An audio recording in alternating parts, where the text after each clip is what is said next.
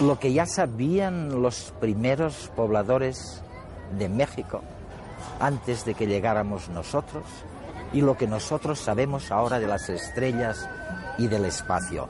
En unos instantes en redes desde México.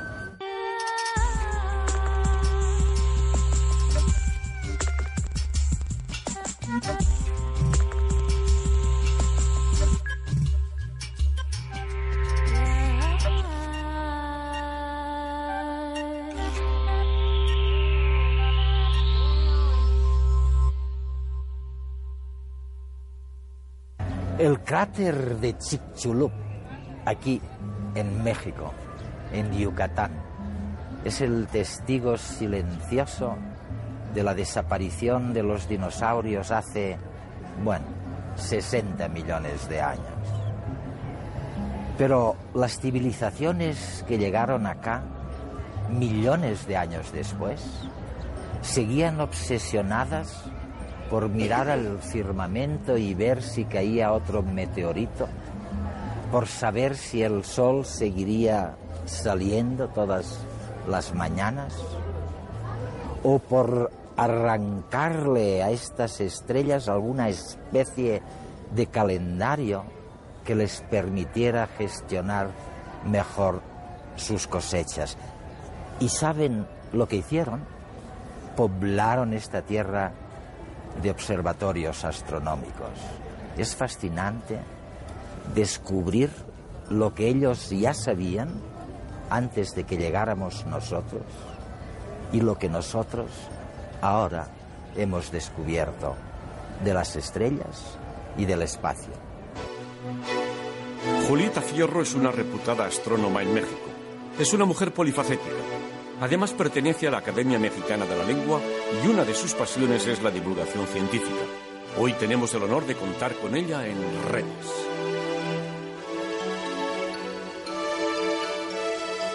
Julieta. Eduardo. es un privilegio ¿eh? hablar contigo aquí en tu recinto del Instituto de Astronomía de la Universidad Nacional Autónoma de México. Oye, antes de, de pedirte cantidad de cosas que, te voy a pedir. Mm, venir a México y no acordarse de un acontecimiento que transformó la historia de la evolución. Las huellas son el famoso cráter de Chicxulub, ¿no? ¿Lo llamáis? Que extinguió los dinosaurios. Oye, aquello ocurrió hace 60 millones de años, no había más que reptiles y algunos mamíferos que pudieron contemplar aquel espectáculo. Hombres no había, tardaríamos 58 millones casi de años en, aparecer. Pero, ¿en qué medida fue realmente un, un, un acontecimiento sin precedentes la caída de aquel meteorito que provoca la extinción de los dinosaurios? Bueno, todos los días caen a la Tierra 60 millones de toneladas de materia del espacio. Lo que sucede es que en pocas ocasiones nos impacta un objeto de ese tamaño. Pero probablemente eso acontezca muchas veces durante la historia de la Tierra. Y de hecho, en los mundos donde no están protegidos porque no tienen atmósfera como Mercurio, como la Luna, se ven claramente los cráteres de impactos tan fuertes como este que tú mencionas de Chichulub para la evolución de la vida en la Tierra fue una cosa fantástica, aunque no tenemos la certeza de que esta fue la causa de la extinción de los dinosaurios. Eh, la temperatura de la Tierra en esa época en promedio eran 35 grados, los casquetes polares estaban fundidos y, lo que había eran pequeñas islas, que y en cada una se desarrollaron especies distintas de dinosaurios y cuando se enfrió la Tierra las causas pueden ser múltiples, puede ser mayor vulcanismo o, como tú dices, impactos de cuerpos que generan polvo, rodean al mundo, se enfría y las plantas verdes mueren. Pero desde mi punto de vista, algo fabuloso que surgió en esa época fue lo que mencionaste. Había unos cuantos mamíferos. Eh. Y estos mamíferos evolucionaron a partir de reptiles con caras sumamente largas Y a lo largo de la evolución estas caras se fueron aplanando y lo que a lo que dieron lugar fue al oído moderno del hombre del presente. Y como sabes, el oído siendo el sentido más reciente de la evolución, se nutre de los demás sentidos. Y por eso tenemos este oído tan exquisito que nos permite... Que hemos heredado de los roedores, ¿no? Pues sí. De los mamíferos roedores. Vamos a dejar este tema fascinante, lo vamos a aparcar y me vas a decir por qué cuando venimos los de fuera a México, mmm, siempre pensamos que México y la astronomía han estado tan unidas como los labios y los dientes. ¿Qué hubo de, de especial o de especialísimo en aquellas poblaciones prehispánicas que les hicieron realmente unos pioneros de la astronomía? Pues un ejemplo el más eh, conocido es el de los mayas.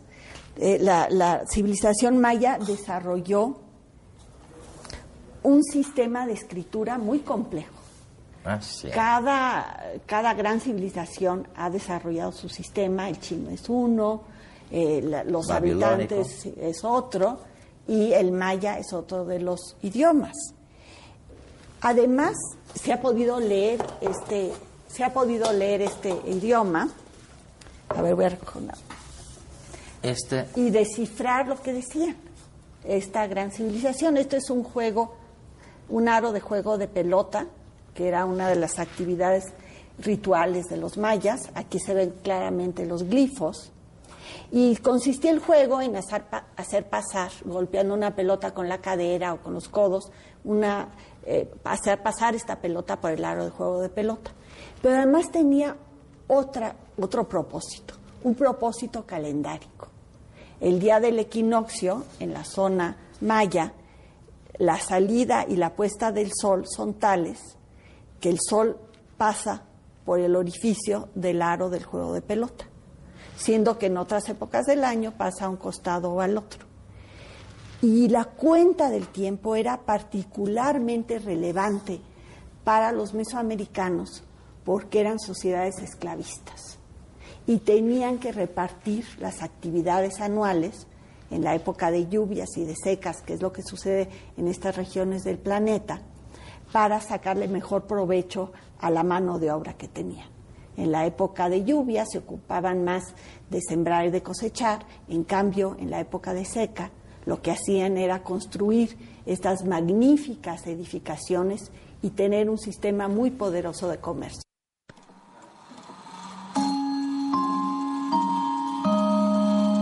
El tiempo es intangible e invisible, pero queda atrapado en todo lo que nos rodea. Un papel escrito, una fotografía, un fósil, un edificio o una obra de arte.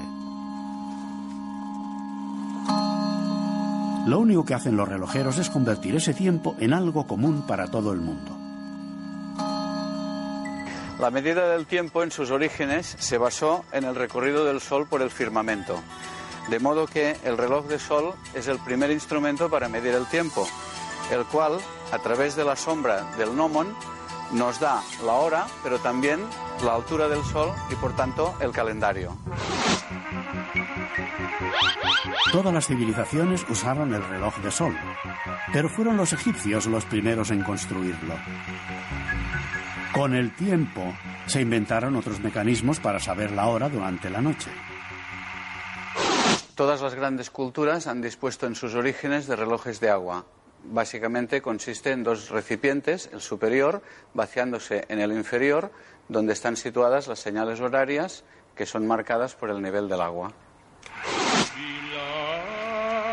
A veces los objetos más simples medían el tiempo.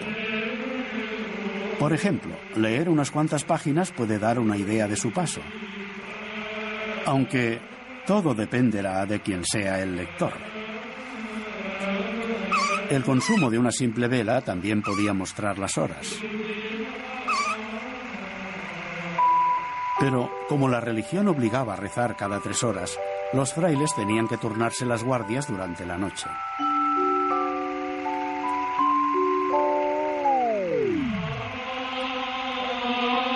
Fue a partir del siglo X que una gran idea dio lugar a uno de los objetos más usados de nuestros tiempos. Consistía en un recipiente que se iba llenando de agua. Se llenaba hasta que el nivel de agua movía una polea y ésta tocaba una campana. Fue el primer despertador. Aunque el invento no fue bien acogido por el público.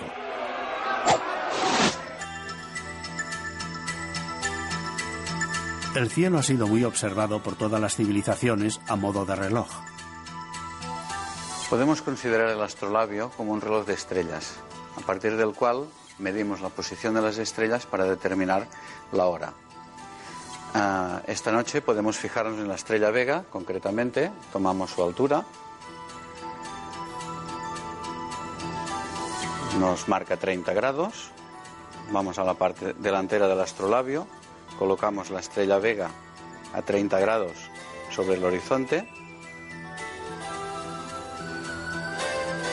el Sol, según la fecha, estamos 12 de abril, finales del signo de Aries, hay que situarlo en su posición correcta y nos da inmediatamente la hora solar de las 12 de la noche. Los árabes usaban el astrolabio portátil para calcular el tiempo durante sus batallas. Podemos considerar el reloj de arena como una clepsidra seca, es decir, dos recipientes en el cual el recipiente superior lleno de arena se va vaciando lentamente en el inferior eh, durante un tiempo determinado. Los relojes de arena se construyen con unidades fijas, puede haber de cinco minutos, de un cuarto de hora, de media hora, una hora, etcétera.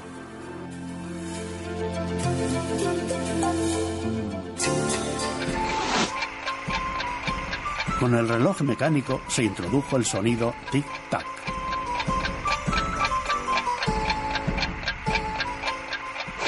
A partir del siglo XVII tenemos el invento del reloj del péndulo, en el cual el péndulo mide el tiempo, en este caso contabiliza los segundos, que a través de, de los engranajes y del escape nos da un resultado en las unidades de tiempo de minutos y horas en la esfera.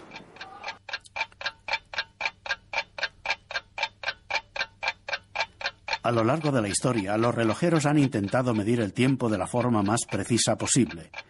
Hoy en día tenemos un error de un segundo cada tres millones de años con el reloj atómico.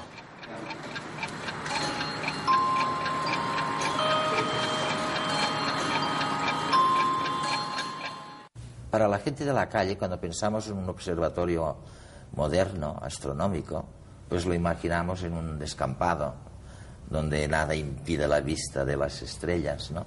Y sin embargo, estos, ah, estas construcciones en, en, México solían estar rodeadas de montañas o de, de piedras.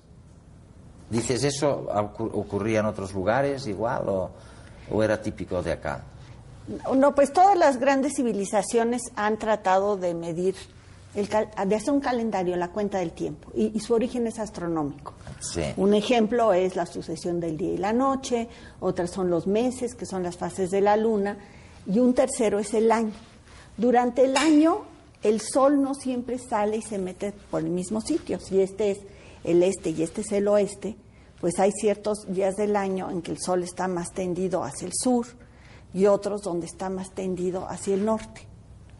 Y este movimiento anual de la trayectoria aparente del Sol en el cielo es una manera de medir el tiempo. Por ejemplo, en la zona maya, para retomar eh, esto que me preguntabas antes, había, no había montañas. No. Y lo que utilizaban eran diferentes construcciones. Por ejemplo, el día del equinoccio, pues las, las pirámides estaban orientadas de tal manera que supieras que era ese día. En cambio, si era cuando el sol estaba más tendido, pues los astrónomos del caracol sabían que el sol iba a salir por acá, por decir algo, y eso correspondía al solsticio de invierno, por decir algo. Ahora, el caracol se parece a un observatorio moderno, curiosamente, ¿no? Sí, bueno, yo diría un observatorio del siglo pasado. Claro. sí, con la cúpula.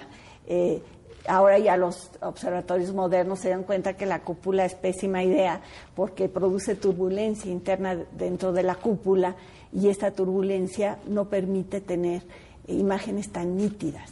Y ahora los, los grandes telescopios están expuestos a la intemperie. Oye, ¿y el, nuevo que estáis construyendo en, la, en Puebla, ¿no? La Puebla, sí. Ah, milimétrico le llamáis o algo así. ¿Esto será como el caracol o será ya una cosa absolutamente moderna con una antena y basta o tendrá... ¿Por qué es tan famoso incluso antes de que lo hayáis terminado? Tienes razón. La antena milimétrica es un gran instrumento que funcionará para la humanidad, me imagino que en un par de años. Ah, Pero es un gran instrumento y por eso se ha hablado tanto de él.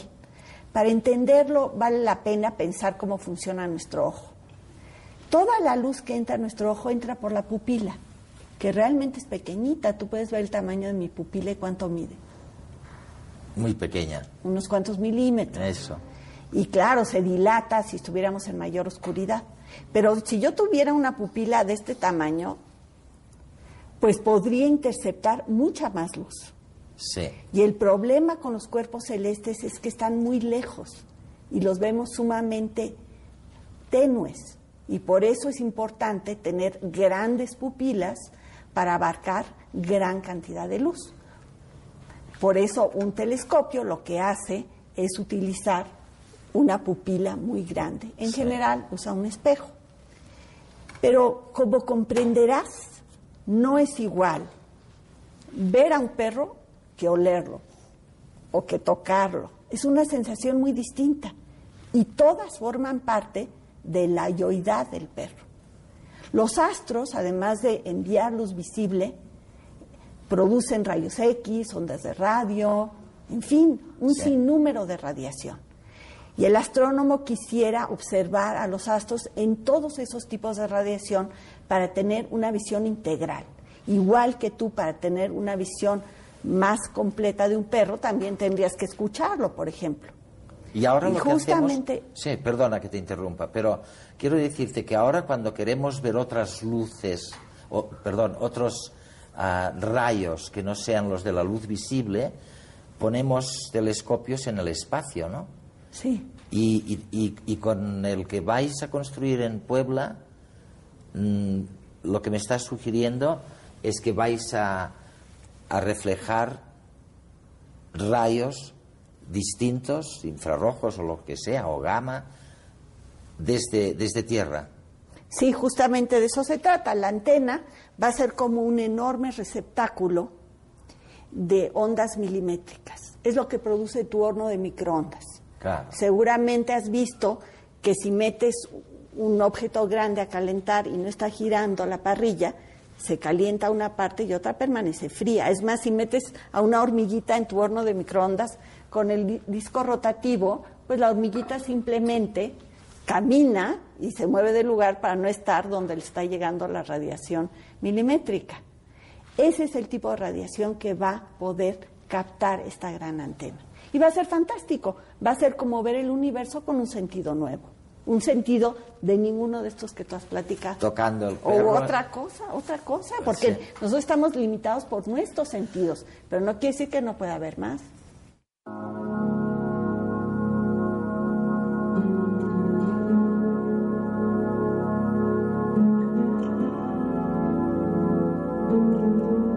Hace ya mucho tiempo, los moradores del territorio que ahora conocemos como México regían sus vidas por lo que veían en el cielo. Construyeron sus ciudades y sus templos según las trayectorias de las estrellas, el sol y la luna, esperando de ellos una respuesta al misterio de la vida. Ahora, miles de años más tarde, sus herederos vuelven a buscar respuestas en el firmamento.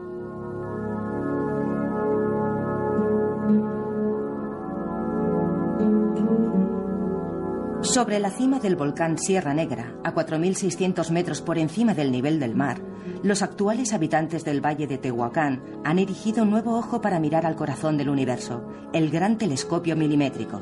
Están ante el gran telescopio milimétrico, que básicamente es un radiotelescopio que tiene una antena de 50 metros de diámetro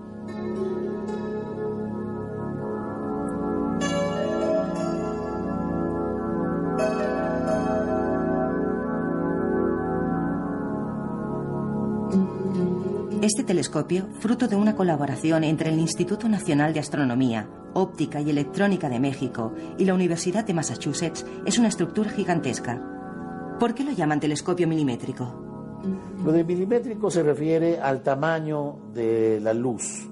Eh, la luz la podemos imaginar como pelotitas y la luz de los milímetros que está entre el infrarrojo y las microondas, pues son pelotitas del tamaño de un milímetro. Entonces, eso es lo que vamos a ver, pelotitas, luz del color o del tamaño de un milímetro.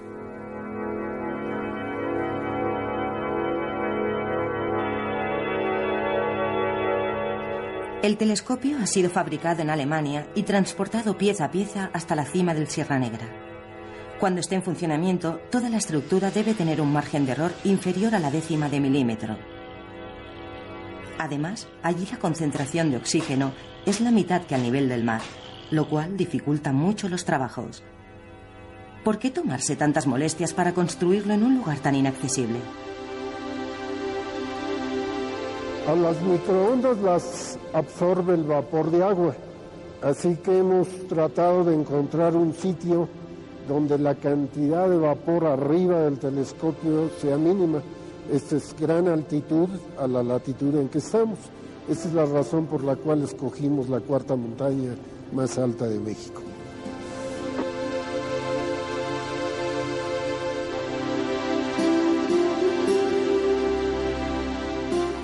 Sin duda, estamos ante una obra de ingeniería única en el mundo. Sin embargo, lo más espectacular está aún por llegar. La función científica de este gran telescopio milimétrico es sacar, básicamente sacar fotografías grandes del cielo y profundas del cielo. Como la luz viaja a una velocidad finita, entonces desde luego, conforme más lejos vemos, más antes vemos, ¿verdad? El sol lo vemos como era hace ocho minutos, la estrella más cercana la vemos como era hace un año, la galaxia más cercana la vemos como era hace un millón de años. entonces nosotros vamos a poder ver las galaxias primeras que se formaron en el universo como eran hace 12.500 millones de años.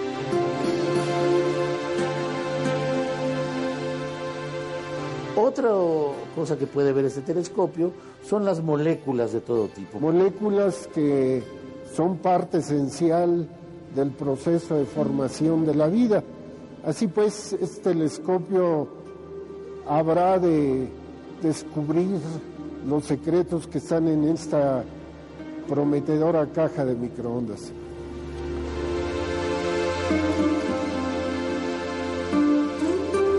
Resulta increíble que podamos ni siquiera pensar en observar directamente cómo fue el Big Bang. Este telescopio será capaz de captar la señal de eventos que sucedieron hace miles de millones de años. Sin embargo, al contrario que en un microscopio óptico, no podrán verse las estrellas directamente. La gran antena capta radiaciones invisibles que, tras rebotar en distintos receptores, son transformadas por los ordenadores en un diagrama. De tal forma que ya los astrónomos en la computadora estarán viendo una especie de electrocardiograma. Eh, son unas curvas con los picos de acuerdo a la frecuencia que, van obteniendo del objeto que estén observando. En base a, la frecuencia que, vean, si es muy alto o muy baja, entonces ya podrán determinar si el objeto está muy lejano, si el objeto es muy cerca, si es muy grande, si es muy chico, o cómo se viene formando en realidad.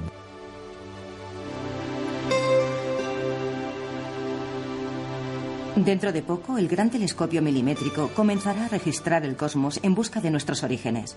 Como un ojo de 50 metros capaz de viajar en el tiempo, nos irá dando información acerca de qué tipo de moléculas forman parte de la materia conocida y cómo era el universo en sus primeros momentos, mucho antes de que nosotros comenzáramos a existir y a preguntarnos por estas cuestiones. En esto es en lo que va a ser eh, el mejor del mundo durante mucho tiempo.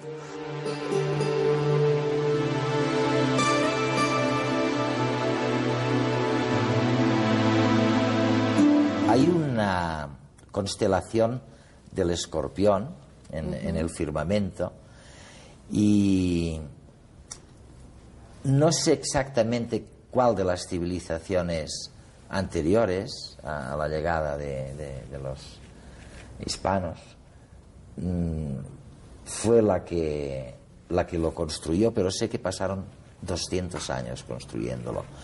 En Chuchicalco, ¿qué era aquello? ¿Era un observatorio? Sí, todos los sitios arqueológicos mesoamericanos servían para muchas cosas, como por ejemplo Xochicalco. Eh, servían como sitios de culto. Además. Servían como sitios de intercambio comercial, por eso tienen estas plazas enormes. Eran los centros del poder, pero además servían para la cuenta del tiempo. Es decir, estaban construidos de tal manera que el sol saliera en determinado lugar visto desde otro. Por ejemplo, ahí en Xochicalco, lo que hay es un sitio donde se observa el paso cenital del sol. Cuando el sol sale y llega al cenit, ilumina lo que está debajo.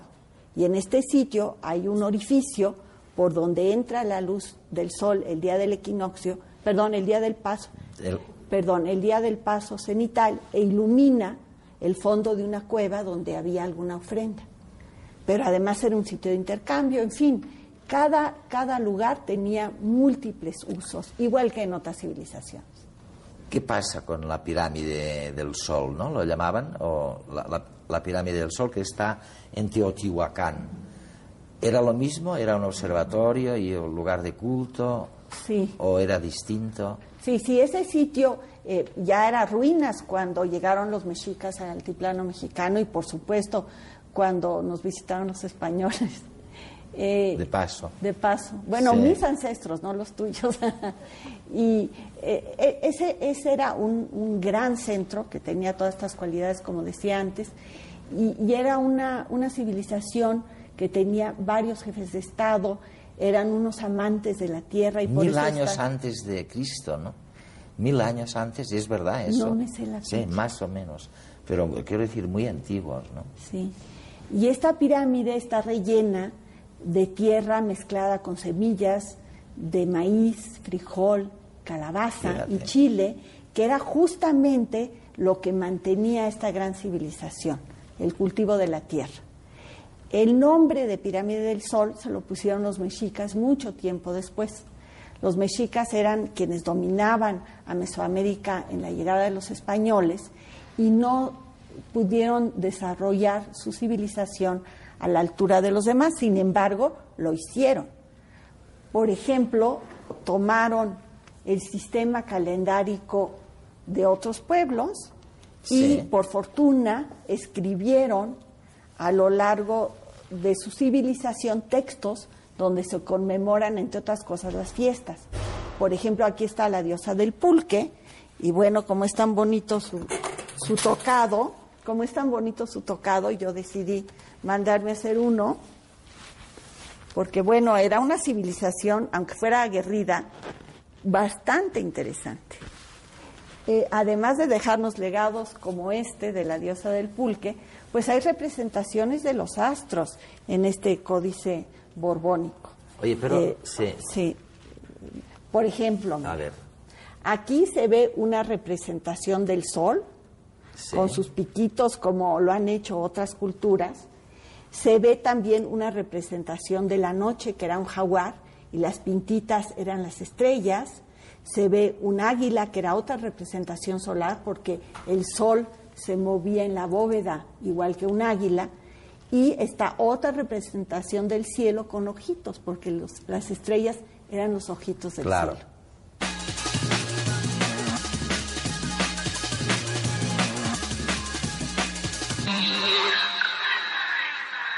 Las resistencias de los virus y bacterias a los medicamentos son un serio problema. Expertos del Consejo Superior de Investigaciones Científicas están investigando un nuevo mecanismo para combatir las enfermedades víricas. El nuevo sistema aprovecha los errores que comete el virus durante su multiplicación. El procedimiento consiste en aumentar artificialmente el número de errores empleando drogas capaces de incorporarse en el material genético de los virus e introducir alteraciones en sus genomas hijos. Uno de los fármacos que están estudiando es la ribavirina, que ya se emplea en el tratamiento de diversas enfermedades de origen vírico, como la gripe o la hepatitis C. En el estudio han observado que pueden surgir mutantes del virus parcialmente resistentes a la acción de estos fármacos. Ahora están perfeccionando la técnica. De tener éxito, sería posible desarrollar nuevos tratamientos para diversas enfermedades víricas. Cada año, de 50 a 60 asteroides impactan sobre la atmósfera terrestre. La mayoría no entrañan peligro, pero ¿qué sucedería si un asteroide asesino amenazara con chocar contra la Tierra? Este año, la ONU confeccionará el borrador que determinará qué hacer si un asteroide llega a estar en curso de colisión con la Tierra. El documento establecerá, entre otros, quién deberá estar al cargo de los posibles planes para desviar el objeto y las políticas que deberán adoptarse. De momento, la NASA está monitorizando 127 objetos cercanos a la Tierra que presentan alguna posibilidad de chocar con nuestro planeta. Se trata de objetos mayores de 700 metros de diámetro, pero el objetivo de la agencia es rastrear todos los objetos de más de 70 metros de diámetro. La NASA estima que hay unos 20.000 asteroides potencialmente amenazantes que todavía no han sido descubiertos. Para identificarlos necesita un nuevo conjunto de telescopios o invertir en algunos de los que ya existen. Un automóvil eléctrico que aprovecha la energía de desechos animales y vegetales. Parece broma, pero no lo es. Desarrollado por varias empresas, entre ellas Fiat, pretende revolucionar el mercado. Prototipo nace orientado, en primer lugar, al mundo rural. Las baterías del vehículo se cargan con energía procedente de biodigestores, instalaciones donde se descomponen y aprovechan residuos orgánicos para producir gas metano. Este biogás sirve para generar electricidad en pequeñas plantas térmicas. El objetivo es que el coche se mueva con la energía generada por el propio negocio agrícola. De momento, el prototipo alcanza 110 kilómetros por hora y tiene una autonomía de 140 kilómetros, pero necesita 8 horas de recarga. En un plazo de 5 años, los fabricantes esperan obtener un automóvil con 450 kilómetros de autonomía, una velocidad de hasta 150 kilómetros por hora y que se cargue en apenas 20 minutos. Científicos de todo el mundo trabajan sin descanso para desenmascarar los procesos que conducen a la aparición del cáncer en el laboratorio Cold Spring Harbor de Nueva York han identificado un nuevo gen con un papel crucial en la prevención de los tumores. El gen se llama CHD5 y hasta ahora había permanecido en el anonimato. Se localiza en el cromosoma 1 y su función es la de actuar como supresor de tumores. Cuando CHD5 no realiza su trabajo, la maquinaria de las células que evita la aparición de cáncer está apagada. Los científicos han observado que CHD5 es el interruptor que pone en marcha una compleja red de señales inhibidoras dentro de la célula. Ya han demostrado que este gen está mutado en un tipo de cáncer cerebral, pero creen que podría estar implicado en la aparición y desarrollo de otros muchos tipos de cáncer humanos. Conforme los científicos conozcan más a fondo la actividad de CHD5, podrán desarrollar nuevas estrategias más efectivas para combatir el cáncer.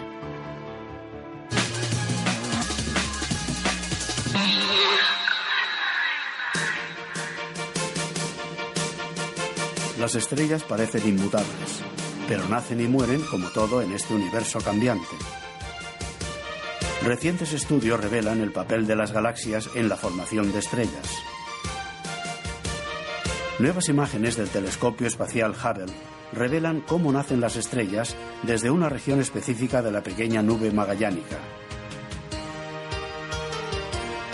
N90 está localizada en la constelación Tucana, aproximadamente a 200.000 años luz de la Tierra. Parece ser el laboratorio estelar perfecto para estudiar cómo se forman las estrellas.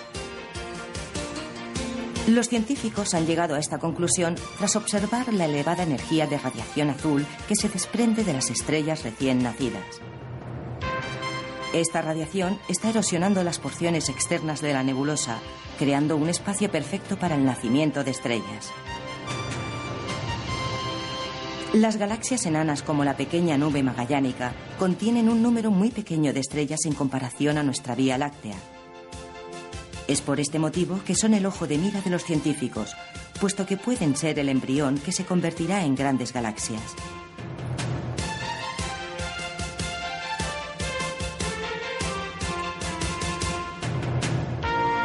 Se sabe que los agujeros negros son una fuente de destrucción de la materia.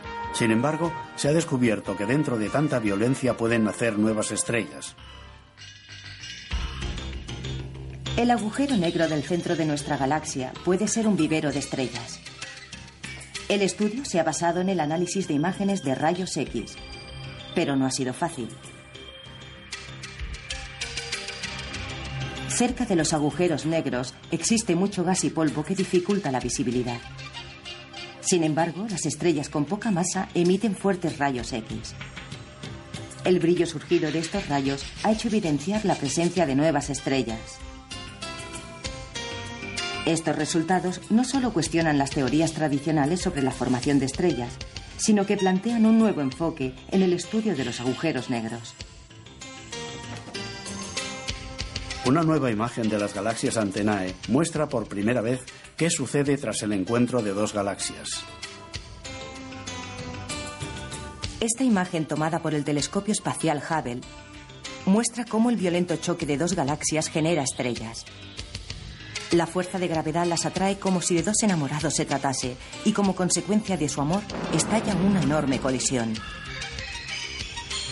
Del resultado de esta cópula tenemos el nacimiento de miles de estrellas. Se espera que las mayores constelaciones creadas por la colisión de las dos galaxias se convertirán en cúmulos globulares, mientras que el resto se dispersarán dentro de 10 millones de años.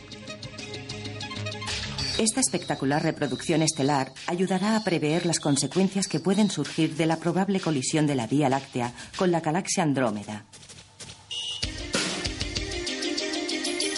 Antes estábamos viendo el códice y está tan lleno de, simbolismos y, no me atrevo a decir la palabra supersticiones, ¿no? Pero, por ejemplo, los puntos cardinales para ellos, el norte era la muerte y no sé lo que eran los otros puntos, pero había uno creo que era el hogar Sí, el, el, poniente, porque se ilumina el cielo de rojo y era lo mismo que encender el fogón por la noche para preparar los alimentos. Pero no eran pueblos muy, muy supersticiosos nuestros Por supuesto, como seguimos siendo nosotros. ¿Ah, sí? Que tú no traes un amuleto por ahí en un bolsillo. Sí, yo siempre llevo una especie de amuleto. Y yo, y a mí si me quitan mi collar, me siento desnuda y por eso peleo siempre con, con el micrófono. A ver, enséñanos para que vea el teleauditorio como efectivamente Ah, en la Y modernidad. además es, es mexicano, ¿eh? No, no, ya veo que confías más en las tradiciones A la hora de autóctonas. supersticiones. Todos somos igual. Pues esto sí, es un, es un ah, bueno, un amuleto de felicidad, amor, abundancia y placer. Seguro tendrás todo eso, no me cabe la menor duda. Oye, es fantástica esta historia, ¿no? Ah, pero a mí me gustaría aprovecharte, Ajá. que nuestra audiencia te utilizara no solo para conocer el pasado este ya remoto, sino también saber si desde aquellos tiempos de los mayas y de los aztecas, cuando hoy miramos al firmamento, sabemos cosas que ellos no sabían. Por ejemplo, ah, el nacimiento de una estrella. Ellos no sabían, ni sabían por qué brillaban las estrellas, ni sabían cómo nacían. Y ahora lo sabemos, ¿no? ¿Por qué brillan? Ah, por supuesto que lo sabemos gracias a que tenemos instrumentos y que hay una cuestión que se llama la ciencia, que es una de las herramientas que tiene la humanidad para hacerle preguntas a la naturaleza, para ver cómo nos contesta y tratar de ir entendiendo de qué se trata. Aunque somos perfectamente conscientes, los científicos, que no existe tal cosa como la verdad absoluta y que el conocimiento es inacabable, lo que sí sabemos es que podemos ir entendiendo pequeñas secciones de la naturaleza. Y una es justamente lo que dices. El gran triunfo del siglo pasado en materia de astronomía es la formación y la evolución de las estrellas. Eh, si quieres te platico rápidamente cómo Sí. es. A Voy ver. a tomar una secadora de pelo y voy a tomar un globo y lo voy a inflar ligeramente. Este globo, como cualquier otro objeto, siente perfectamente la atracción gravitacional. Claro. Pero ¿qué tal si tú sostienes firmemente la, gra- la- la secadora, la enciendes? Y lo enciendo por abajo, ¿no? Para por aquí. sí. Y con la otra mano pones el globo encima. Suéltalo. Se sostiene perfectamente, ¿verdad? Fantástico, ¿no? Es decir, mueve, inclínalo para que la cámara lo vea. Ya. Es suficiente. Apágale y se cae el globo. Se cae el globo. Bueno, eso es exactamente lo que sucede en una nube de gas interestelar. Hay presión interna que la mantiene infladita y gravedad que jala todo hacia el centro. Si esta nube se enfría, la materia cae hacia el centro y forma una estrella. Porque brillan, porque en el núcleo hay reacciones termonucleares, hay presiones muy altas, densidades muy altas y la materia se transforma en energía. No es algo que suceda aquí. Tú de repente no te transformas en luz y luego esta luz se vuelve a acomodar para formar a un Eduardo. claro. Pero en el núcleo de las estrellas sí sucede. Y esta transformación de materia en energía es lo que permita que brillen. Y esto es uno, es, entender estos procesos es un logro extraordinario de la astrofísica. Sobre todo las, las culturas mesoamericanas pensaban que cada 52 años había peligros que se apagara el sol para siempre. Y temían. Y hacían grandes fiestas para que el sol regresara. Ahora tenemos la tranquilidad que el Sol va a vivir al menos otros 4.600 millones de años. Que no está mal. No, ¿verdad? Nos alcanza para escribir muchas cosas. Claro, pero una estrella, mm, ¿qué tarda una estrella? ¿40.000 años en, en formarse? Sí. Y ni los mayas ni nosotros, una cosa que ninguno de los dos seguimos sin, sin ver, ahora sabemos por qué brillan, pero no vemos, porque me imagino que cuando hay, hay esta, este vendaval, esta, ¿no? La presión, sí. Se forma una nube que no, no vemos cómo realmente nace una estrella. Hasta que no está formada, no, no lo vemos, ¿no? Sí, por, por fortuna hay técnicas equivalentes al ultrasonido. Cuando yo tuve mis hijos eso no existía, pero ahora pueden tomar imágenes de ultrasonido y ver el feto en formación. Las estrellas están dentro, cuando se están formando, están dentro de la nube y no las vemos. Claro. Pero con técnicas de radio podemos atravesar a la nube, igual que las ondas de radio atraviesan estas paredes y podemos escuchar la radio tranquilamente aquí. Ah. De la misma manera, las ondas de radio que emite la estrella información llegan a la Tierra y así la podemos observar.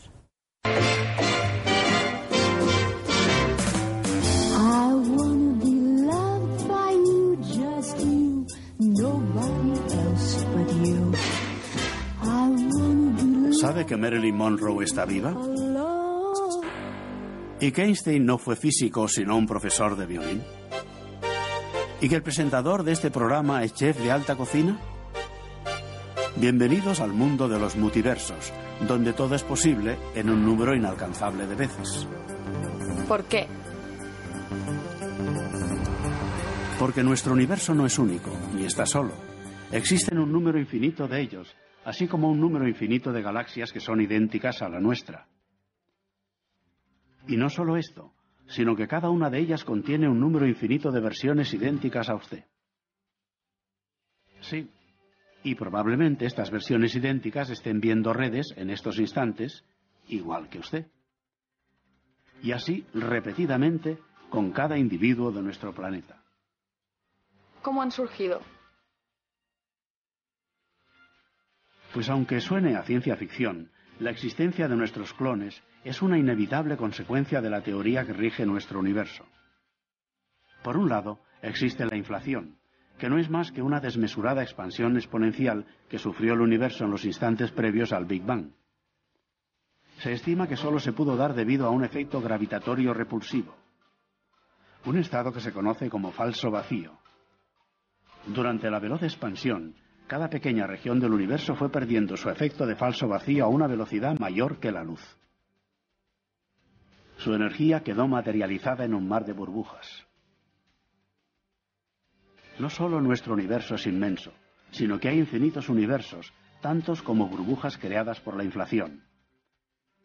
Cada una de ellas tuvo su propio Big Bang, produciéndose a su vez una multiplicidad de universos en expansión, cada uno posiblemente gobernado por parámetros cosmológicos y constantes físicas diferentes.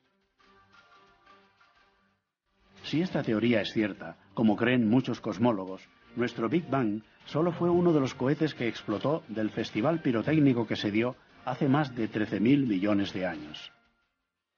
¿Podemos conocerle? Podemos calcular cuánto deberíamos viajar a través del universo para encontrar al doble más cercano. El número estimado es aproximadamente 10 cuatrillones de kilómetros, una eternidad, en efecto.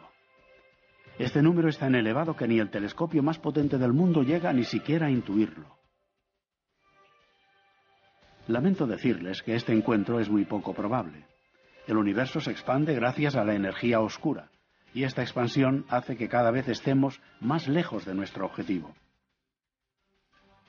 Desafortunadamente, las distancias que nos separan son tan grandes que la posibilidad que se solapen dos universos idénticos es extremadamente lejana en el futuro. En esa época ya no quedará ni la huella de la especie humana. Aún así, seguimos pensando que estamos solos en este mundo. Un mundo lleno de posibles historias repetidas una y otra vez, una y otra vez, una y otra vez, una y otra una y otra vez, una y otra vez, una y otra vez y una y otra vez.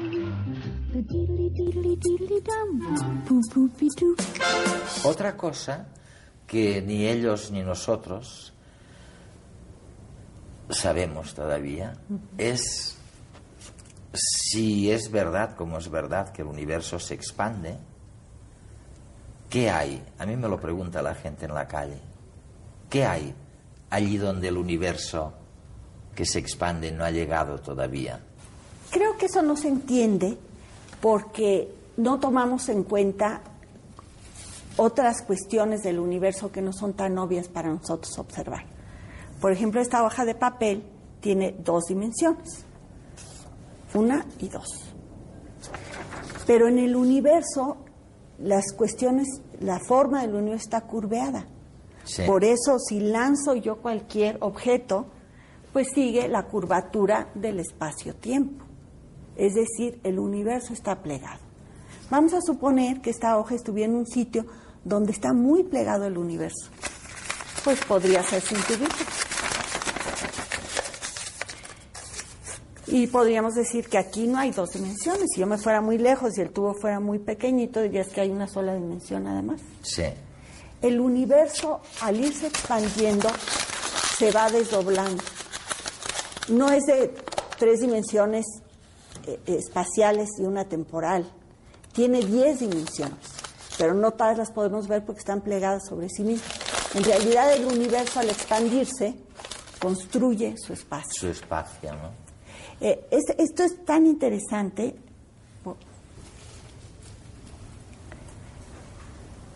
que ahora estas preguntas que tú te haces han trascendido mucho más de lo que nos esperábamos hace tiempo.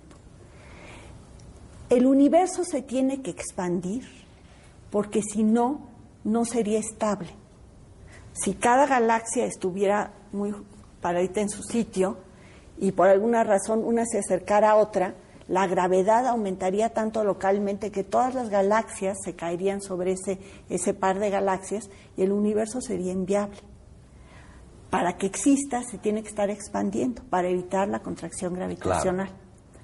Se ha descubierto que hay tanta energía disponible en el vacío, que es donde surgió la energía para ser el origen de nuestro universo, que puede haber otros universos. Estos se llaman los megaversos. O sea, aquí yo estoy simulando una serie de universos, cada uno desconectado del otro, Impenetrables al otro. cada Sí. uno con sus propias leyes de la física, con sus constantes distintas, pero todos ellos expandiéndose gracias a la energía, no en este caso de esta maquinita de viento, sino De la la que hay en energía el del vacío, lo que se llama como energía oscura.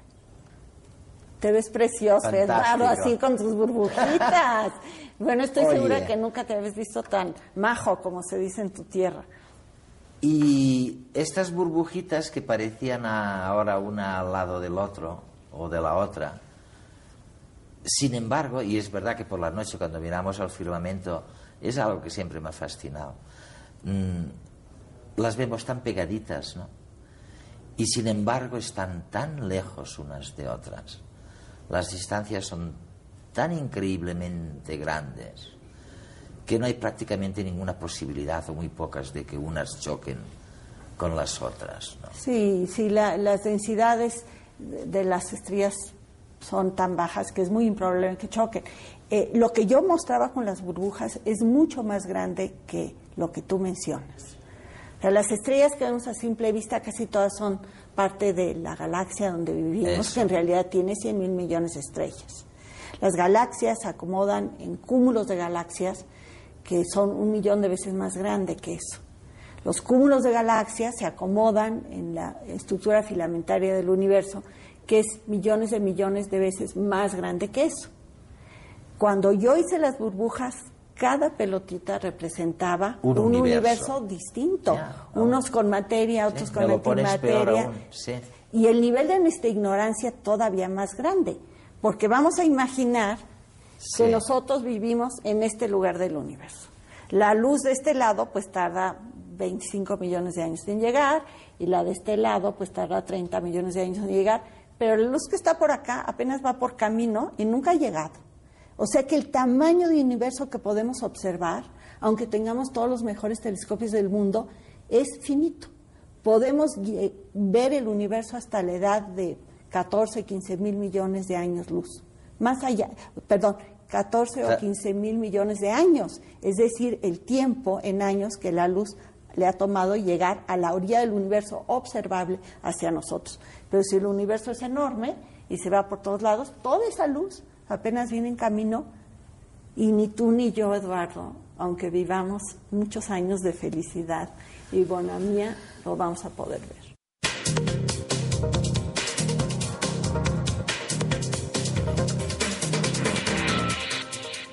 Una de la- de las primeras preguntas que yo me hacía cuando miraba por primera vez al cielo era esos puntos brillantes que iluminaban las noches y que inicialmente pues no conocía su procedencia, ¿no? A medida que uno va estudiando, va iniciándose en esta ciencia, pues se va dando cuenta que esos puntos son soles, son estrellas como nuestro propio sol que brillan en zonas muy distantes de la galaxia, de la Vía Láctea y que poseen distintas masas, que poseen distintos tamaños, distintos colores, distintas temperaturas y que de alguna forma pues nos permite pues conocer un poco más cómo está todo organizado en el universo. De pequeño residía en una, en una zona muy oscura de la isla de Gran Canaria, casi en la zona más alta, donde prácticamente no existía la contaminación lumínica. Y mi madre me comenta que con 3, 4 años me tenía que ir a buscar al patio, total- totalmente oscuro, porque me encontraba mirando las estrellas sin motivo aparente.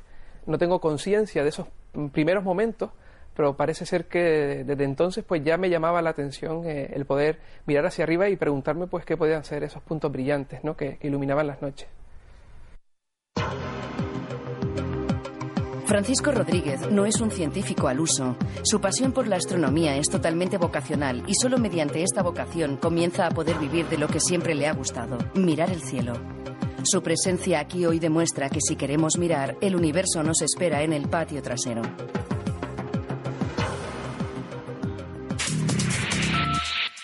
El lugar escogido es el Pico de las Nieves, en, la isla de Gran Canaria. Es el punto más alto de, de la isla, con casi 2.000 metros de altitud. Al estar en un lugar muy alto y estar protegido por eh, el mar de nubes que se crea en Canarias por los vientos alisios, pues permite observar el cielo de forma espectacular. Desde ese lugar montamos los telescopios, podemos observar las galaxias, podemos observar los planetas y de alguna forma también poder ofrecer el cielo a todos los visitantes de, Canarias y también pues colegios que intentan de alguna forma pues conocer el cosmos a través de los telescopios de aficionados.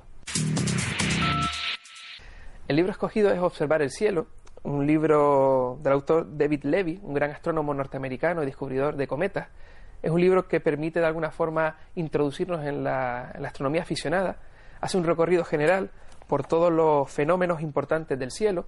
También hace referencia a cada una de las constelaciones de la bóveda celeste y de alguna forma pues poder conocerlas a simple vista y también buscar dentro de ellas pues cualquier tipo de objetos como cúmulos, nebulosas o galaxias a través de prismáticos, telescopios o incluso visibles a simple vista. Eh, considero que este libro para mí es una obra imprescindible para observar el cielo y siempre me acompaña en mis noches de observación, hecho que, que me ha obligado de alguna forma pues tener una, una guía intacta en la biblioteca de casa, la cual pues uso para leerlo relajadamente eh, en mi domicilio, mientras que la otra guía la tengo pues un poco para campo y para poder usar con el telescopio en las sesiones de observación. La imagen que, he escogido es una imagen de un eclipse total de sol.